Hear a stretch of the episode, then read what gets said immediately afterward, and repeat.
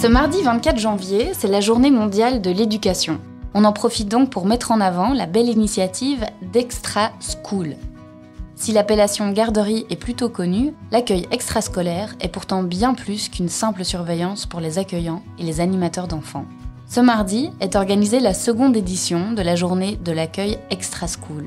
Cette journée festive de mise à l'honneur est organisée par la plateforme de valorisation de l'accueil extrascolaire, initiée par des coordinations ATL, Badge et la FIL. Les missions de cette plateforme sont de visibiliser le secteur de l'accueil extrascolaire, revaloriser les travailleurs et les travailleuses et lutter contre un manque de reconnaissance qui pèse sur le secteur. Foncez donc vous renseigner sur leur plateforme www.extraascool.be.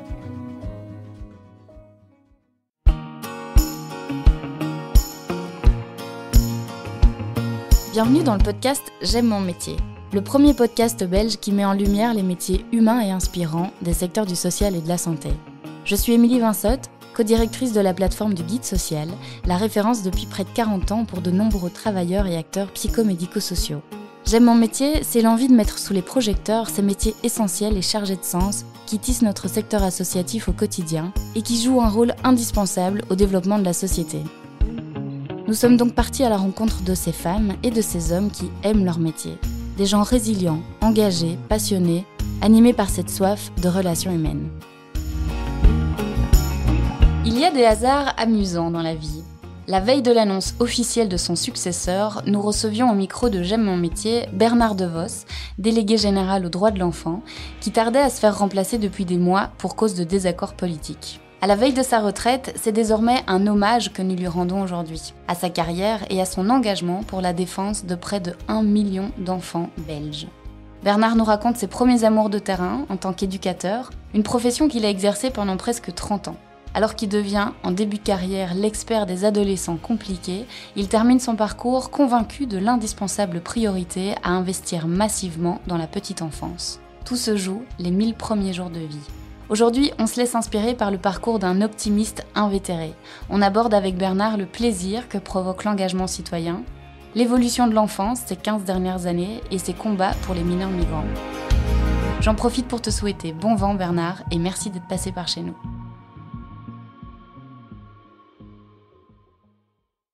Bonjour Bernard. Bonjour. Comment tu te sens? Fort bien, fort bien, fort bien. J'aime bien, hein, moi, parler, c'est bon. Parfait. Ben, je te propose de te présenter et puis de nous présenter le métier pour lequel tu es venu aujourd'hui. Alors, donc, mon nom, c'est Bernard DeVos. Euh, je suis le délégué général droit de l'enfant. C'est un nom un peu compliqué à retenir. Je suis donc le défenseur des enfants. Et puis, euh, je suis, à l'origine, je suis éducateur de formation. Et quand on est éducateur un jour, normalement, on le reste jusqu'à la fin de sa vie. Et puis, je suis aussi islamologue. Qu'est-ce que fait exactement un délégué général aux droits de l'enfant? Alors, de manière générique, comme je disais tout à l'heure, c'est le défenseur des enfants, c'est celui qui veille euh, à l'intérêt supérieur des enfants et à l'exercice de leurs droits. Il y a une convention qui date de 89, qui euh, est une convention internationale qui reconnaît une série de droits aux enfants. Et notamment dans cette convention le droit au loisir, le droit au repos, le droit au jeu. Donc des droits très spécifiques des enfants qui ne sont pas toujours respectés.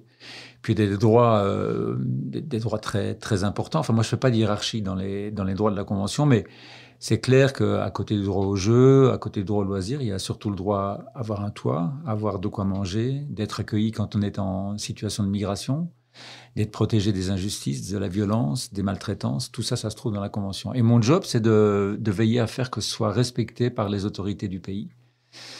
Et pour ça, si on veut rentrer dans le détail, j'ai quatre, euh, quatre missions principales. La première, c'est récolter et traiter les plaintes et les questions relatives à l'application.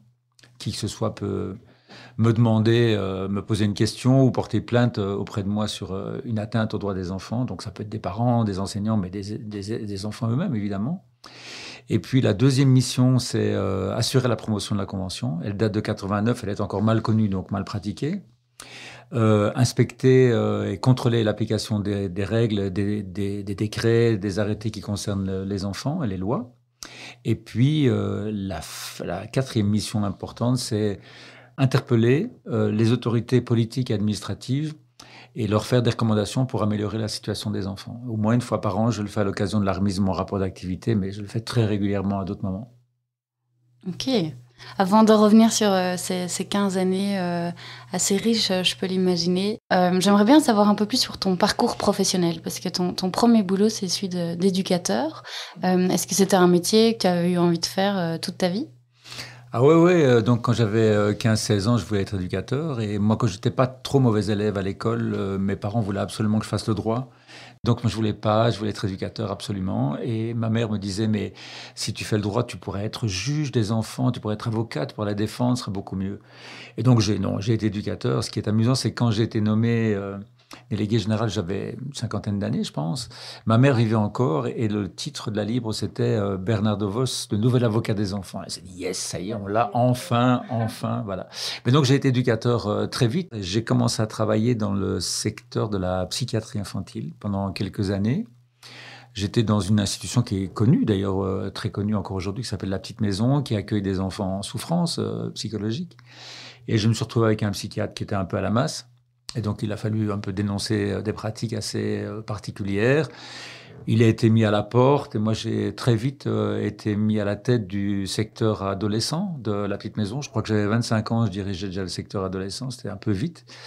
Puis j'ai travaillé pour Médecins sans frontières pendant un bout de temps et puis j'ai créé des, dispositifs et des services dans le secteur de l'aide à la jeunesse. Et puis j'ai été devenu, je suis devenu aussi directeur de SOS Jeunes, juste avant d'être devenu d'être délégué général qui a un CV euh, long comme le bras. Euh, explique-nous un petit peu, c'était quoi ta vision Tu as commencé ton métier d'éducateur début des années 80. Euh, c'est quoi le métier d'éducateur à cette époque-là? Il est perçu comment? Qu'est-ce qu'on y fait? C'est encore un peu malheureusement comme ça aujourd'hui. C'est pas la fonction, euh, dire sociale ou thérapeutique la plus appréciée. Pourtant, c'est le quotidien. C'est vraiment la, fonction la plus importante. Je veux dire, c'est celui qui est là euh, tout le temps. L'éducateur, il est là du matin au soir, du soir au matin. Il est là dans les moments faciles, dans les moments difficiles. C'est lui qui, qui accompagne. Moi, j'adore le, le, mot accompagner. C'est campagnard et c'est partager le pain. C'est celui qui est là au quotidien. Il y a d'autres métiers qui font ça, mais le métier d'éducateur, par principe, pour moi, c'est ça. C'est la grande proximité. Et puis, c'est celui qui essaye de, faire, entre guillemets, la synthèse des autres interventions qui peuvent, euh, euh, qui peuvent tourner autour d'un enfant ou d'un jeune. Et donc, c'est cette fonction-là, moi, j'aimais bien, cette espèce de, richesse euh, relationnelle. alors évidemment, c'est pas toujours super facile. C'est pas un métier valorisé, je disais tout à l'heure, mais c'est très valorisant par contre. Mais c'est très, c'est très peu valorisé dans les dans les équipes éducatives. L'éducateur, c'est souvent la petite main. On va en réunion d'équipe, c'est encore aujourd'hui, c'est souvent le travailleur social et l'assistant social, le psy, euh, le sociologue parfois, qui va donner sa parole et celle de l'éducateur, qui est pourtant celui qui est le plus en contact avec le quotidien des enfants et des jeunes. C'est pas toujours le plus euh, écouté. Et donc moi, je, suis toujours battu pour faire en sorte que ce métier soit valorisé et financièrement et dans la, conception du travail d'équipe euh, et, dans, et dans la société en général. Et au fond de toi, tu penses que tu voulais être éducateur pourquoi L'idée d'être utile a toujours été euh, super importante pour moi. L'idée d'entrer en relation avec euh, des gens qui sont en difficulté, leur, euh, leur, leur, apporter quelque chose sans technique, entre guillemets. Pour l'éducateur, la relation, elle est, je ne veux pas dire qu'elle est simple, elle est travaillée, mais elle n'utilise pas beaucoup de techniques. C'est juste la, la capacité d'être en relation et de faire en sorte que cette relation apporte quelque chose à la personne qui est entre guillemets accompagnée. Pour moi, c'est ça. Et donc, euh, bon, alors j'ai écrit un peu, j'ai écrit des livres, etc. Donc, je peux pas dire que je suis, j'ai pas envie de dire, je me, me définis pas comme un con, quoi. Mais je suis pas un intellectuel et en tous les cas, je suis pas un académique. Hmm. Je suis quelqu'un de terrain qui a eu l'occasion de faire des chouettes rencontres avec des académiques, avec des intellectuels, qui a pu effectivement prendre un peu de distance par rapport à son vécu de, de professionnel. Mais euh, je me reconnais pas dans, quand j'écris, j'écris de manière simple, quoi. Je veux dire, euh, je me fous des références, etc. J'aime bien écrire ce que je vis, et c'est ça qui m'a plu dans ce métier-là, cette simplicité entre guillemets. Tu as des souvenirs de, premières claques comme ça de terrain, euh, de premières rencontres avec le terrain, des anecdotes à partager? J'en ai pris des, des, énormes. Moi, je veux dire moi, quand j'étais à la petite maison, là, euh, j'étais tout jeune éducateur, j'avais 20 ans et je travaillais euh, dans une institution où le, psychiatre avait trouvé malin de, de faire ce qu'on appelle du rebirth. Donc, euh, on fait redescendre des adolescents à des stades pratiquement euh, utérins. Quoi. Donc euh, c'est assez particulier avec une réflexion sur la lumière, etc. Mais enfin, en attendant, je voyais des éducateurs qui donnaient des, des bains à des enfants parfaitement sexués, des adolescents, etc. je dis, mais qu'est-ce que c'est que ce bordel ici? Et donc moi, j'avais envie de faire différemment, quoi, je, sans rentrer dans ces grands machins très psychologisants. Je me rappelle que je voyais des des gamins qui frappaient à la fenêtre des, portes, des fenêtres avec euh, des portes avec des fenêtres, disaient euh, une cigarette, une cigarette, enfin des gamins complètement euh, sous médoc. Et moi, j'ai eu envie de montrer qu'il y avait moyen de prendre en charge des gamins qui étaient borderline, qui étaient parce que ceux qui étaient pris en charge par cette institution à, l'époque, c'était des gamins qui avaient une, une souffrance psychologique plus passage à l'acte contrevenant, donc des gamins qui avaient un parcours entre guillemets délinquant et qu'on pouvait pas arrêter quoi. En fait, c'était ça. Et donc moi, j'ai voulu montrer qu'il y avait moyen de faire autrement. Euh, et donc j'ai ouvert une structure pour ces gamins-là en ville, euh, qui s'appelait Babylone. C'est l'antipsychiatrie, quoi, en fait. Hein. C'est l'inspiration italienne. Comment on fait pour euh, soigner, entre guillemets, pour être dans le soin, dans l'accompagnement, sans rentrer dans des structures lourdes, des camisoles chimiques, etc. Et j'ai trouvé ça passionnant. Mais j'ai eu des, des claques, j'en ai pris, et des vrais en plus, évidemment. J'en ai pris des, j'ai pris des coups de poing, j'ai pris des ça m'a euh, appris, entre guillemets, à prendre de la distance par rapport à des choses difficiles très vite. Et quels étaient tes outils, justement, si tu pouvais conseiller les éducateurs euh, d'aujourd'hui? Alors, je vais dire, euh, j'ai quand même vécu une, époque professionnelle qui n'a plus de pareil aujourd'hui. Je veux dire, c'était, il y avait quand même un vent de liberté à ce moment-là beaucoup plus important qu'aujourd'hui. Je veux dire, c'était beaucoup moins cadenassé. Les séjours de rupture, aller en montagne. Moi, j'étais montagnard, très féru de sport-aventure. Euh, séjours de rupture, ça n'existait pas on s'est dit, tiens, si on prenait ces gamins-là euh, pendant huit jours, ou dix jours, ou un mois dans les montagnes de la Sierra de Guara ou au Maroc, euh, peut-être bien qu'on pourrait avoir un vécu plus intense avec eux. Donc, on a créé des stages de rupture avant, avant, la, date, quoi, avant, avant que ça existe. Et puis, on a créé, euh, il n'y avait pas encore les, les restos du cœur à l'époque, mais on a créé une cantine pour les jeunes qu'on prenait en charge dans le quartier. Ils avaient chacun un petit appartement, une petite chambre dans le coin, et puis euh, on a créé un lieu d'accueil collectif. Et puis on s'est dit, bah tiens, les petits vieux du coin, ils ont aussi envie d'avoir un repas pas cher, et donc on a créé une cantine. Et puis donc on, avait la possibilité, euh, peut-être plus qu'aujourd'hui, de créer. Mais moi, le conseil que je donne quand même aux, gens, c'est d'être créatif, d'inventer toujours, ne pas euh, se limiter à suivre ce qu'on a toujours fait. Et je pense qu'aujourd'hui, il y a encore de l'espace pour ça, mais c'est sans doute plus difficile qu'avant. Et d'être engagé alors? Parce que le, militantisme, il est clairement à travers tout ce ah, que tu Oui, mais le militantisme, il vient avec le plaisir, en fait. Je veux dire, euh, tu ne te dis pas, je vais militer pour une telle cause comme ça si tu ne t'y retrouves pas toi-même là-dedans. Moi, j'ai, ça, j'ai appris quand j'ai travaillé pour Médecins sans frontières pendant un bout de temps. Parce que là, j'ai travaillé sur des missions d'urgence un peu partout, euh, notamment en Irak. Euh. tu te dis que si tu ne t'y retrouves pas toi-même là-dedans, tu restes pas. Si tu ne te dis pas, je fais partie de l'histoire, je suis utile, je fais quelque chose de, dans ma conception qui est bien. Euh, quand je vais rentrer, je vais en parler je vais, je vais pouvoir témoigner, etc. Si tu n'y trouves pas un apport personnel, un plaisir personnel, tu, ne tiens pas le coup. D'ailleurs, j'ai vu le nombre de défilés, le turnover dans les équipes de MSF à l'époque, c'était colossal. Parce que les gens y allaient pensant qu'ils allaient euh, faire quelque chose pour le monde, changer le monde, etc. Donc, le militantisme, oui, mais il faut que les vrais militants sont ceux qui trouvent du plaisir à militer. Sinon, tu, tu, tu, fais ça un bout de temps de ta vie et tu arrêtes. Quoi. Tu t'essouffles. Tu t'essouffles. Il faut y retrouver, en termes de... Ça flatte ton ego. Enfin, il faut accepter de dire ces choses-là. C'est quelque chose de, de gai. De, quand je rentrais de, d'émissions MSF, j'avais été là où les choses, où l'histoire se faisait. Je rentrais, j'avais été utile, j'avais donc j'avais trouvé ce, plaisir-là, mais aussi le plaisir de témoigner, de raconter, euh, d'enthousiasmer à ton tour d'autres personnes qui pouvaient y aller. Donc ça, c'est quelque chose de, de gai aussi. Parle-nous un peu de cette époque. Du coup, euh, c'était après la, petite maison. Euh, tu te retrouves d'abord à voyager en Afrique. Quel souvenir tu as de, cette époque? Bah, C'est simplement, c'est que donc je quitte la petite maison. Euh, en fait, je quitte la petite maison parce que je dis, euh, je dis aux médias que le psychiatre qui était supposé avoir été écarté revient parce qu'on a estimé qu'il a purgé sa peine, etc. Et moi, je dis non, ça c'est pas c'est pas raisonnable. Et donc il rentre. Et donc moi, je dis dans les médias que c'est scandaleux et je suis viré pour faute grave pour avoir tenu des propos de nature à nuire à mon employeur donc moi, je suis assez fier de ça finalement, et je pars. Et donc, euh, ça faisait longtemps que j'avais envie, avec ma compagne de l'époque, de faire un grand voyage. J'équipe une Renault 4 fourgonnette. Et on est parti, quoi. Donc, à l'époque, de nouveau, on pouvait traverser l'Algérie, euh, on descend par le Maroc, l'Algérie, euh, le Niger, on va vers Burkina Faso, Ghana, Togo, Bénin, enfin, un grand tour, quoi, d'une petite année. On termine au Kenya, on vend la voiture, on va au Kenya, Tanzanie, on revient.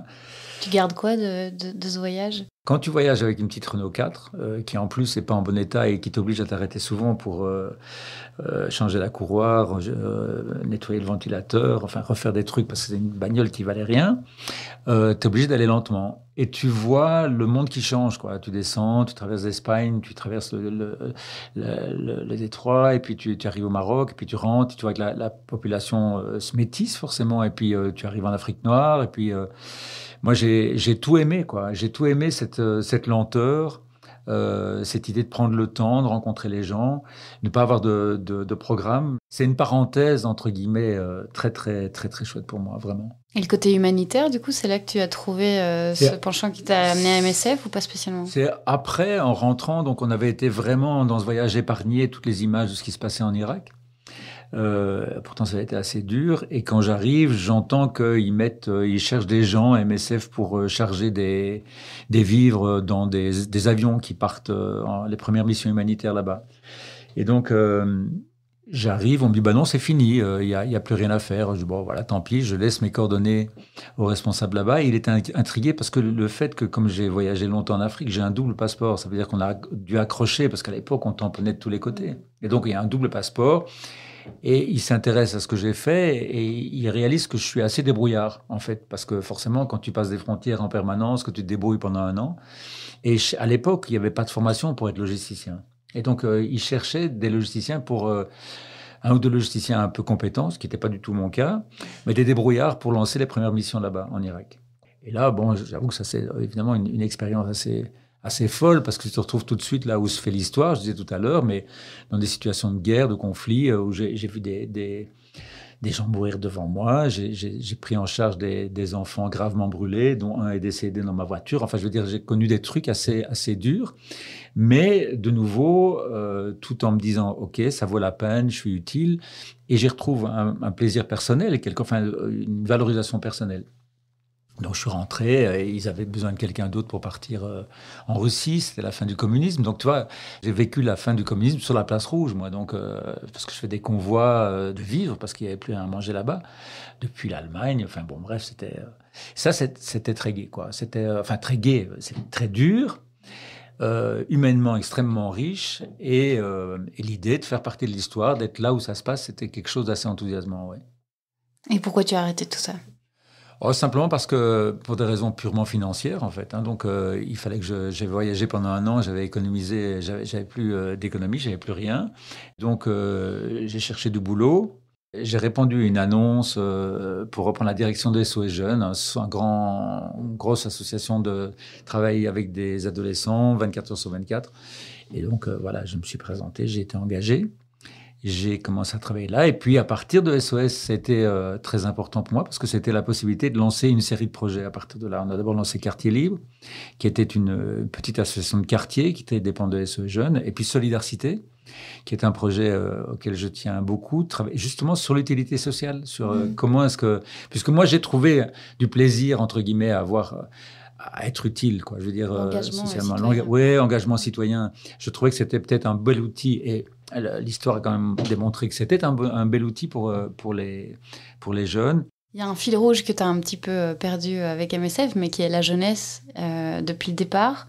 Qu'est-ce qui t'attire tellement dans, l'aide à la jeunesse, dans la jeunesse maintenant, dans, l'enfance, la petite enfance? C'est amusant que tu poses cette question-là parce que je, je, je, dis ça très régulièrement. Au départ, en fait, quand je commence mon métier comme délégué général, je suis le spécialiste, spécialiste adolescents difficiles. C'est comme ça que je me suis fait connaître. J'ai écrit un bouquin, des articles. Sur je, suis, je suis monsieur les adolescents difficiles. Et je termine euh, mes deux mandats en étant le chantre de l'accueil de la petite enfance. Donc je suis, en dessous de deux ans maintenant. Je suis à la naissance. Simplement, euh, la jeunesse, l'enfance, c'est l'avenir. C'est une connerie ce que je dis, c'est un, truc bateau comme c'est pas possible. Mais quand tu sais que maintenant que la recherche, notamment en neurosciences, te dit que les mille premiers jours de la vie, c'est super important, ben, les suivants sont aussi importants. Quand tu rates pas euh, ces moments-là, quand tu fais en sorte que ces moments soient les plus épanouissants, que les enfants soient les mieux entourés, que leur intérêt soit le plus respecté, qu'ils connaissent les meilleures conditions de vie, tu te garantis que tu pars sur de bonnes bases. Sinon, tu cours toujours derrière. Et donc, je m'intéresse pas plus aux enfants qu'aux adultes. Tout le sort des adultes qui vont pas bien, le sort des adultes qui vont bien, qui font des trucs, tout ça m'intéresse aussi.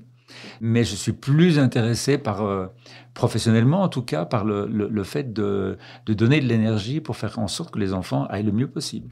D'investir finalement dès le début, quoi.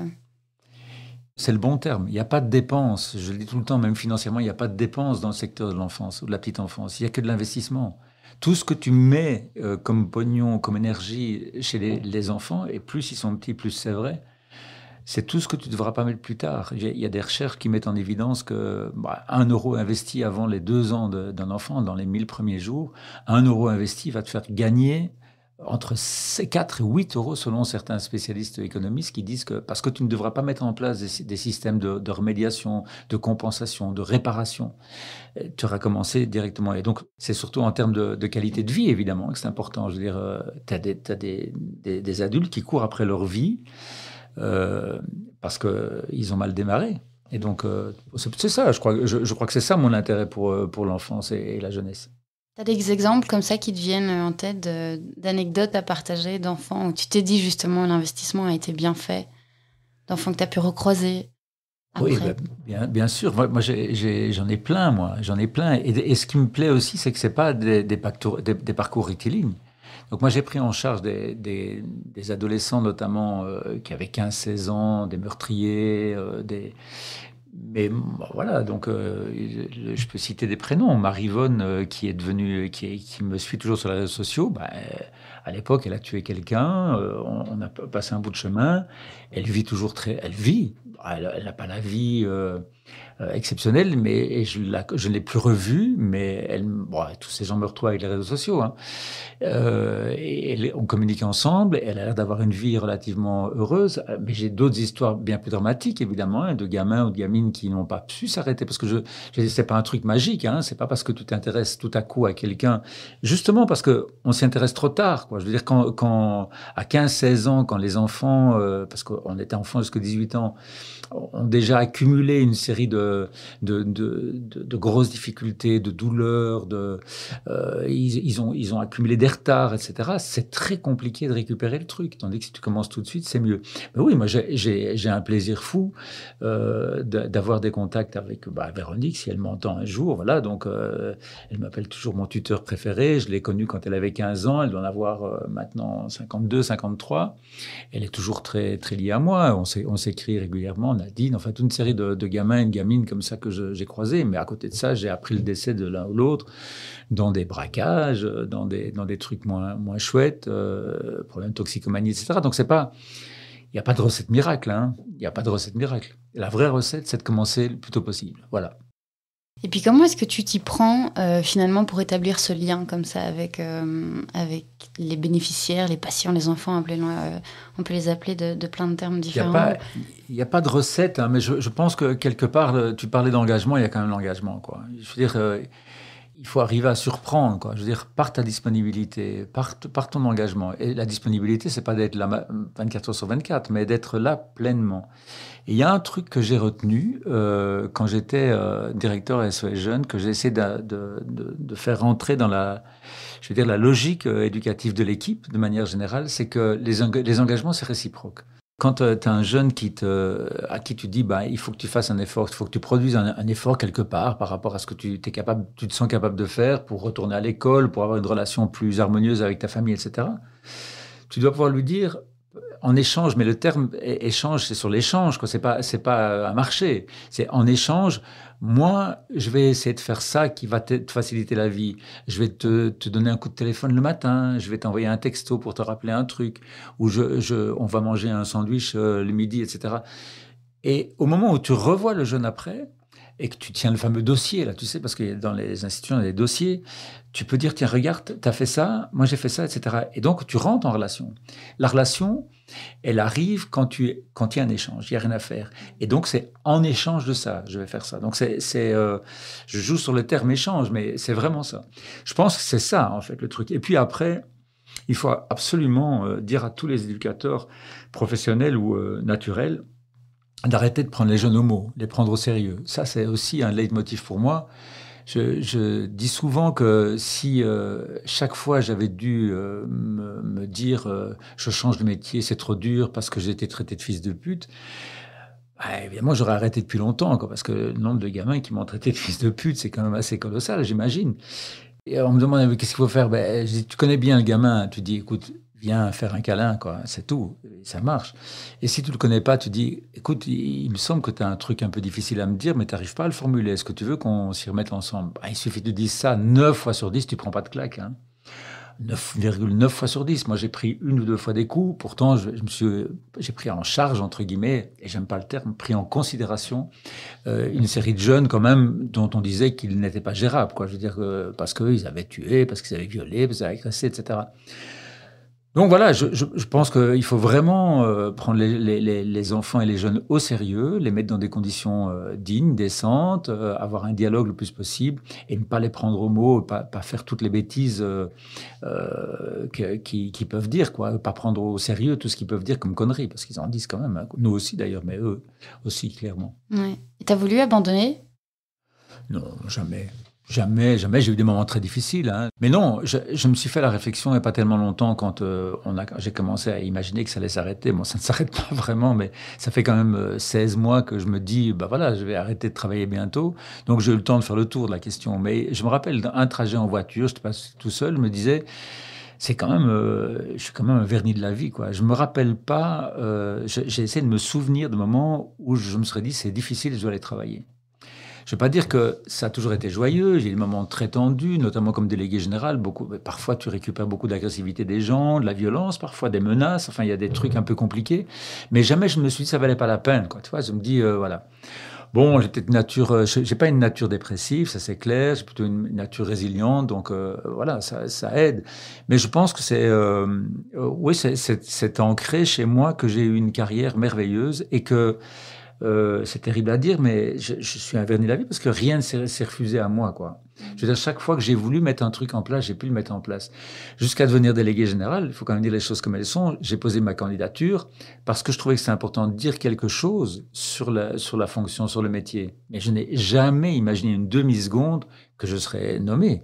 Je suis, je suis le candidat par défaut. Je ne devais pas être nommé, moi. C'est un accident. Raconte-nous un peu alors, ce fameux accident. C'est très, très, simple, en fait. Donc, moi, je, je, je, rentre ma candidature et les experts qui reçoivent les, les, candidats estiment que ma candidature est bonne, donc ils me classent dans les favoris.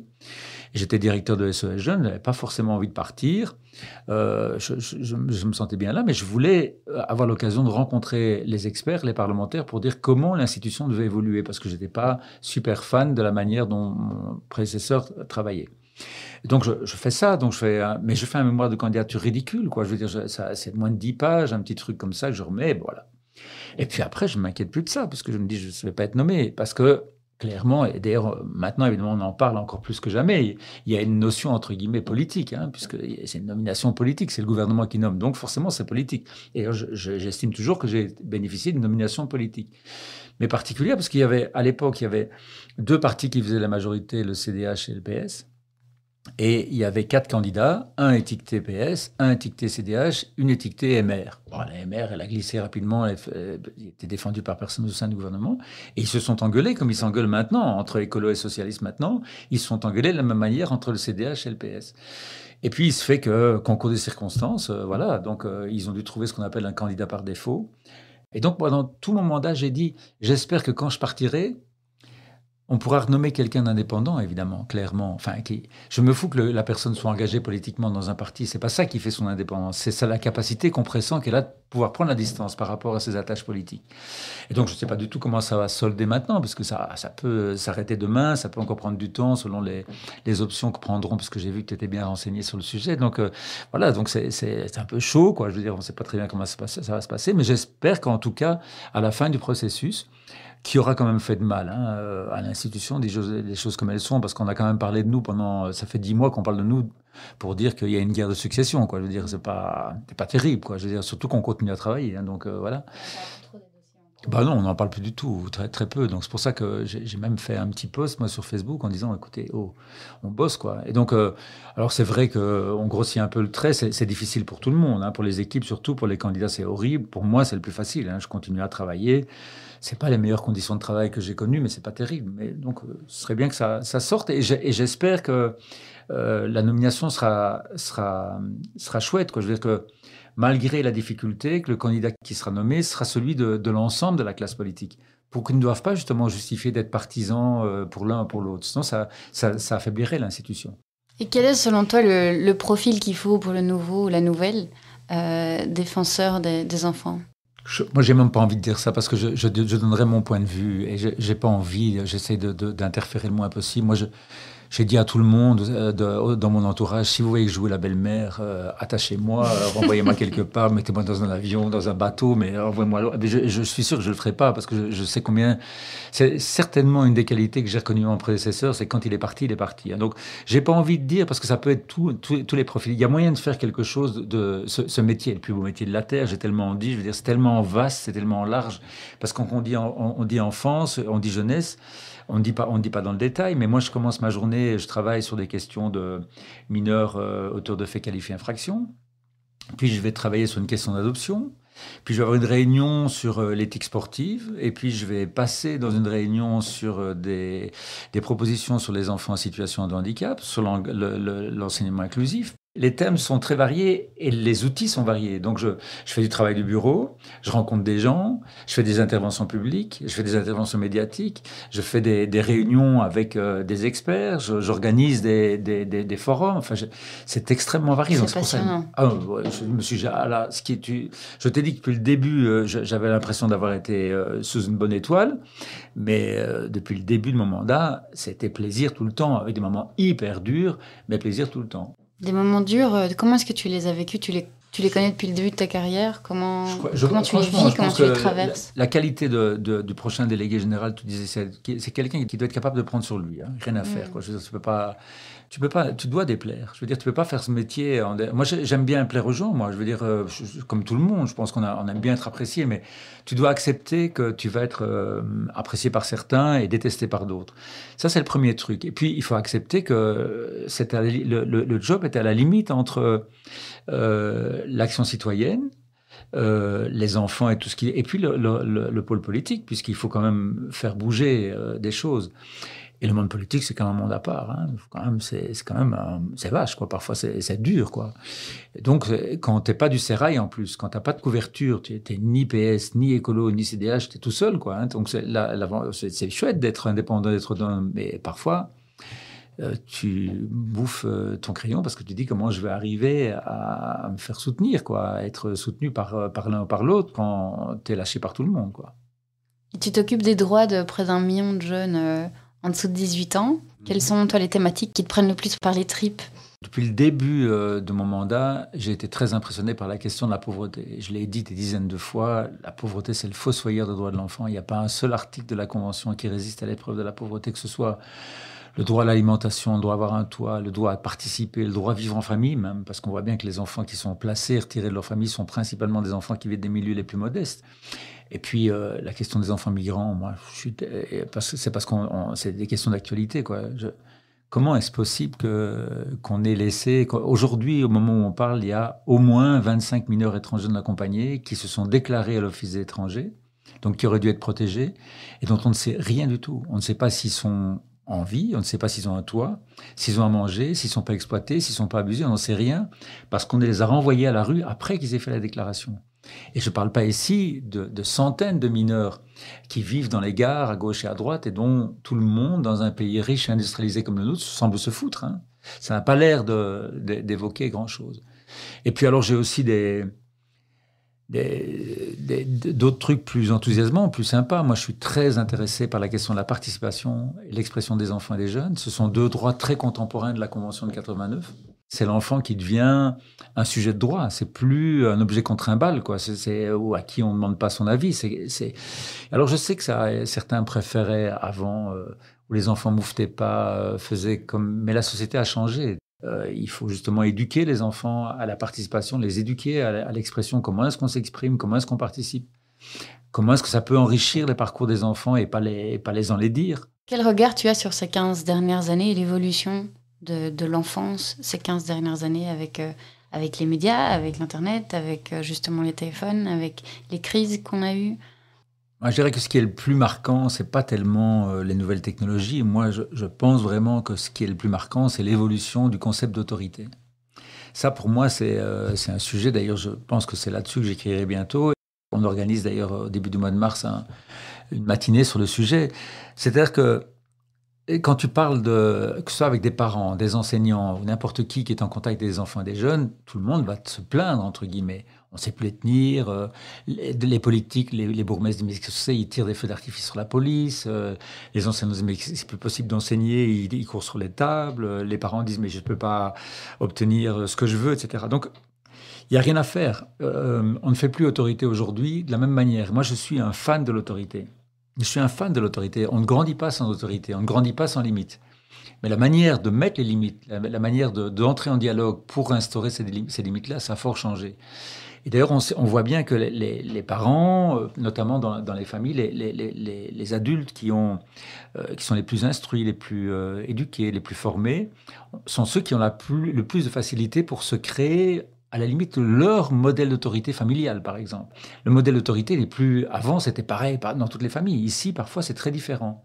Et donc, ceux qui sont les moins en difficulté sont ceux qui peuvent se bricoler en discutant avec d'autres parents, en, lisant, en regardant des reportages, etc., peuvent se bricoler un truc qui tient la route. Et les parents les moins instruits, les moins éduqués, bah, ce sont ceux qui reproduisent des modèles d'éducation et d'autorité qui n'ont plus cours aujourd'hui et qui sont très souvent vite en difficulté avec euh, leurs enfants. Alors quand j'entends les politiques qui disent euh, parce qu'il euh, y a des émeutes ou des événements urbains, etc., c'est de la faute des parents, eh ben, je dis, bah oui, effectivement, mais c'est des parents qui sont extrêmement démunis, qu'il faut accompagner dans ce, ces, nouvelles euh, méthodes, entre guillemets, d'éducation plus, plus contemporaines en lien avec la société. Quant à l'école, elle, a toujours le modèle d'autorité du 19e siècle. Hein. Il y a beaucoup d'écoles, beaucoup d'enseignants qui ont fait euh, des choses merveilleuses. Il faut surtout, il faut les encourager, pas les décourager, reconnaître ça. Mais de manière générale, on est encore, euh, de manière caricaturelle, encore sur un modèle d'autorité qui ne durera pas peut pas durer. Tu t'y prendrais comment si tu étais éducateur aujourd'hui en institution pour euh, instaurer des limites justement? Ah, euh, la pédagogie institutionnelle. Donc, euh, moi, je suis baigné de, de De Crowley, de Freinet, euh, ouais, de, de, tous ces penseurs de Montessori, tous ceux qui ont imaginé, euh, imaginé le, de, créer, entre guillemets, un, lieu, euh, enfin un lieu, il n'est pas physique, mais un lieu d'échange, un lieu de parole où euh, les, les, enfants et les jeunes sont invités, entre guillemets, à réfléchir euh, les règles, le fonctionnement et à s'y impliquer à la hauteur de ce qu'ils sont capables de faire. Et donc, c'est un, travail énorme. Et les droits de l'enfant nous, nous, nous, poussent à ça. Hein. donc à essayer de mobiliser les énergies des uns des autres, les capacités des uns des autres, les valoriser, les faire grandir progressivement. Donc moi, je, je, pense que les modèles non participatifs, notamment à l'école, devront changer. Je veux dire, ça, ça ne durera pas. Je, je, ne crois moi, je crois d'ailleurs euh, que l'école, dans sa forme actuelle, va disparaître. Hein. Je ne sais pas à quel horizon. Est-ce qu'il y a un dossier qui t'a particulièrement marqué dans ta carrière? Comme, délégué général, je, ne sortirai pas indemne avec la question des enfants retenus en Syrie. Ça, c'est euh, un dossier pour moi emblématique parce que on m'a souvent reproché, euh, et on me le reproche encore, de donner trop d'importance à ce dossier-là. Et j'ai répondu de manière assez euh, simple pour moi. Je veux dire, je suis délégué général depuis 15 ans. Des situations moches, j'en ai connu enfin, tous les jours. J'ouvre des, images atroces. On me raconte des histoires moches de maltraitance, de violence, etc.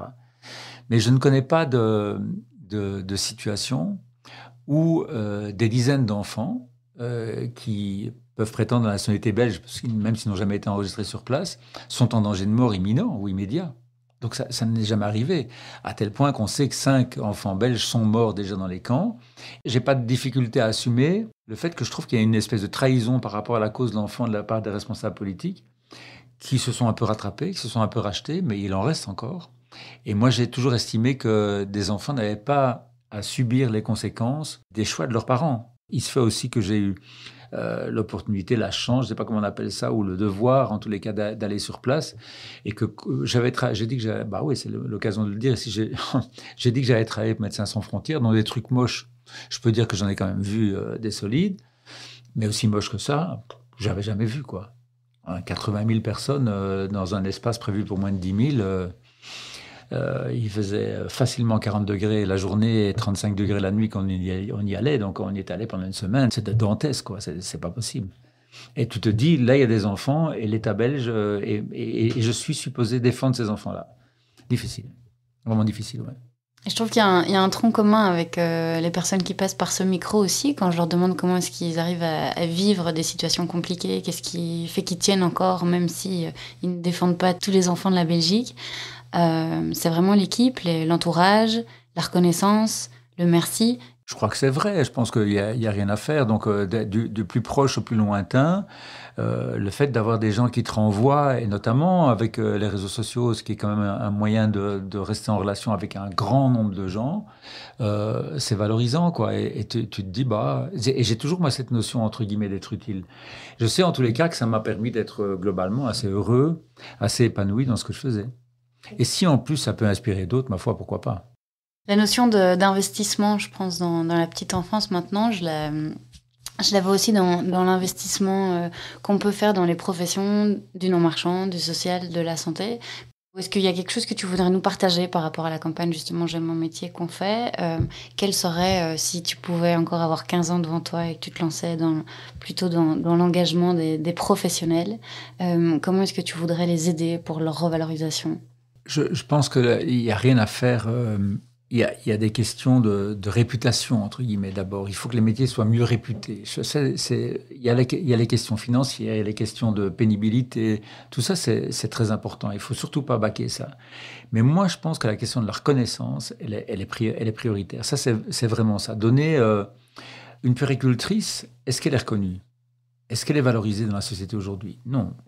Alors que on sait combien, et je l'ai dit tout à l'heure, combien les premières années sont importantes. Mais qui est-ce qui est plus réputé Qu'est-ce qui est plus reconnu? Un professeur d'université ou une péricultrice le, prof d'université, s'il se plante, euh, s'il a une mauvaise approche pédagogique avec un étudiant qui est en deuxième euh, master, il va mettre quelqu'un mal pendant quelques jours, mais en général, l'étudiant l'étudiante arrivera à passer parce qu'il a déjà une histoire. La péricultrice qui, fait un geste travers, qui, euh, qui n'a pas la bonne attitude éducative, elle peut vraiment mettre euh, l'avenir, entre guillemets, d'un enfant en danger. C'est la personne qui est la moins payée. C'est la personne qui est la moins reconnue, qui est la moins valorisée au monde dans, les métiers entre guillemets de, humains, dans les, métiers de contact. Et donc finalement, c'est les, métiers les plus euh, les plus importants qui sont les moins les moins valorisés. Je disais tout à l'heure combien les éducateurs, qui à mon avis ont une rôle un rôle très important et pas facile, sont les, souvent encore maintenant aujourd'hui les moins valorisés dans les dans les, les équipes euh, pluridisciplinaires.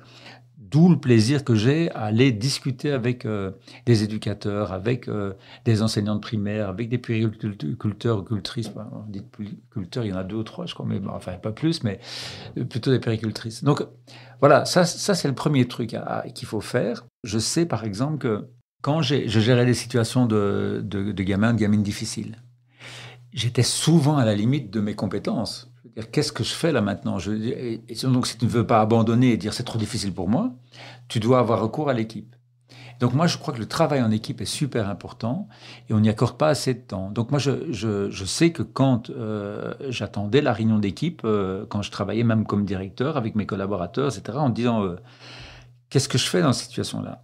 Donc moi je dirais la, reconnaissance, le travail en équipe, c'est deux trucs à mon avis vachement importants. Qu'est-ce que tu aurais envie de dire pour motiver la jeune génération à s'engager dans des métiers comme ça? Je crois hein, fondamentalement qu'il y, a un truc euh, assez fou, c'est autour du plaisir. quoi. Il faut qu'on puisse dire, euh, c'est un métier qui procure du plaisir, qui procure du, bien-être aussi. C'est pas, euh, comme on dit tout le temps, prendre toute la misère du monde sur les épaules si c'est bien fait, dans de bonnes conditions, avec une équipe éducative de qualité, avec des collègues qui, ont envie, qui partagent les mêmes ambitions, c'est très très chouette. C'est très valorisant, c'est très gai, etc. Non, moi, je ne sais pas ce qu'il faut dire, moi. Je ne sais pas. Euh, j'en sais rien. Je ne suis pas capable de motiver autrement que par, entre guillemets, bah, c'est de nouveau par l'exemple. Hein je veux dire, c'est peut-être à ça que je sers. C'est que, en bout de carrière, après 45 ans de métier comme éducateur, euh, je suis toujours là, je suis toujours enthousiaste, j'ai toujours envie. Bah, c'est que j'ai retrouvé quelque chose, sinon je serais plus là.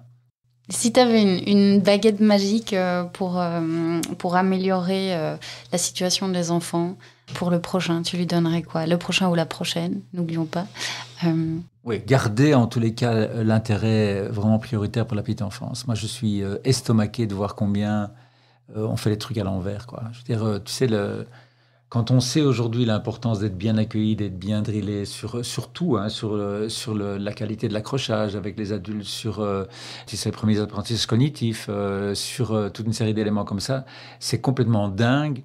je ne dis pas que tous les enfants doivent passer dans un milieu d'accueil de la petite enfance, dans une crèche ou une, une halte d'accueil, etc. Mais je sais en tous les cas, parce que la recherche nous montre que les enfants qui n'ont pas cette expérience-là sont très vite à la ramasse dans le, système scolaire déjà. Donc, mmh si tu veux, euh, il faut voilà, il faut garder un intérêt pour la petite enfance certainement, et puis euh, il faut essayer d'être, euh, de toujours travailler sur la participation des enfants et des jeunes, parce que c'est ça qui va permettre notamment de faire évoluer le concept d'autorité dont je parlais tout à l'heure. Participation, autorité, ça va de, de, pair.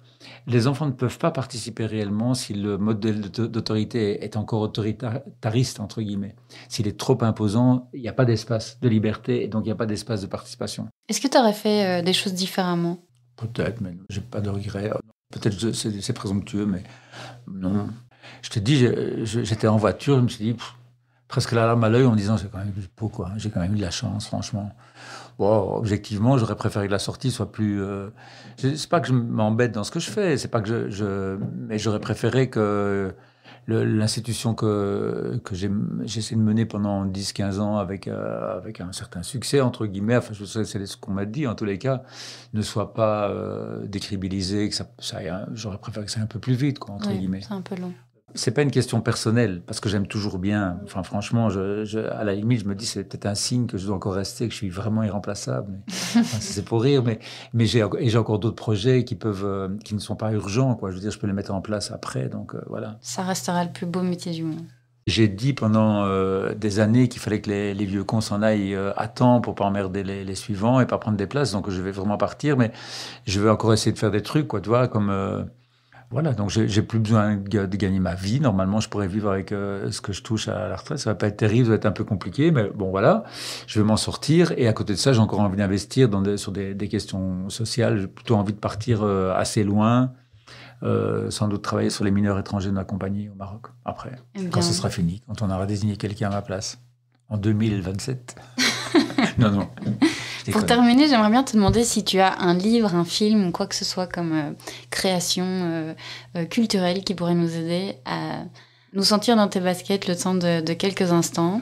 Oh, j'en ai plein. Il y a un sujet qu'on n'a pas abordé. Donc moi, j'ai une passion évidemment pour la, culture arabe et, pour la religion musulmane parce que je l'ai étudiée. Et j'ai toujours été, moi, je suis fan de Amin Malouf tout le travail d'Amin Malouf est vraiment passionnant pour moi, parce qu'il permet de décloisonner, d'ouvrir des horizons, des champs de compréhension entre les cultures entre les, et entre les générations aussi. Donc c'est passionnant pour moi. Eh bien, merci beaucoup Bernard. Avec plaisir. Pour cet échange euh, génial. Bravo pour cette magnifique carrière et puis euh, merci. Inch'Allah pour la suite. Inch'Allah. Et merci pour l'invitation en tout cas. Merci à toi. Merci d'avoir écouté ce témoignage jusqu'au bout. Nous espérons qu'il vous a plu, inspiré, informé, remotivé, voire même donné l'envie d'une reconversion. Si c'est le cas, aidez-nous à diffuser ce podcast un maximum. Comment? En partageant par exemple le lien du podcast autour de vous, en le notant de 5 petites étoiles sur les plateformes d'écoute ou en usant du bouche à oreille sans modération. Et si ces thématiques vous intéressent, n'hésitez pas à aller faire un tour sur le site du guide social ou directement sur le site de J'aime mon métier, www.j'aime-mon-métier.be. Et enfin, si vous avez une question, une suggestion ou une envie de prendre la parole, envoyez-nous un email à podcast.guidesocial.be. Merci pour votre soutien et à bientôt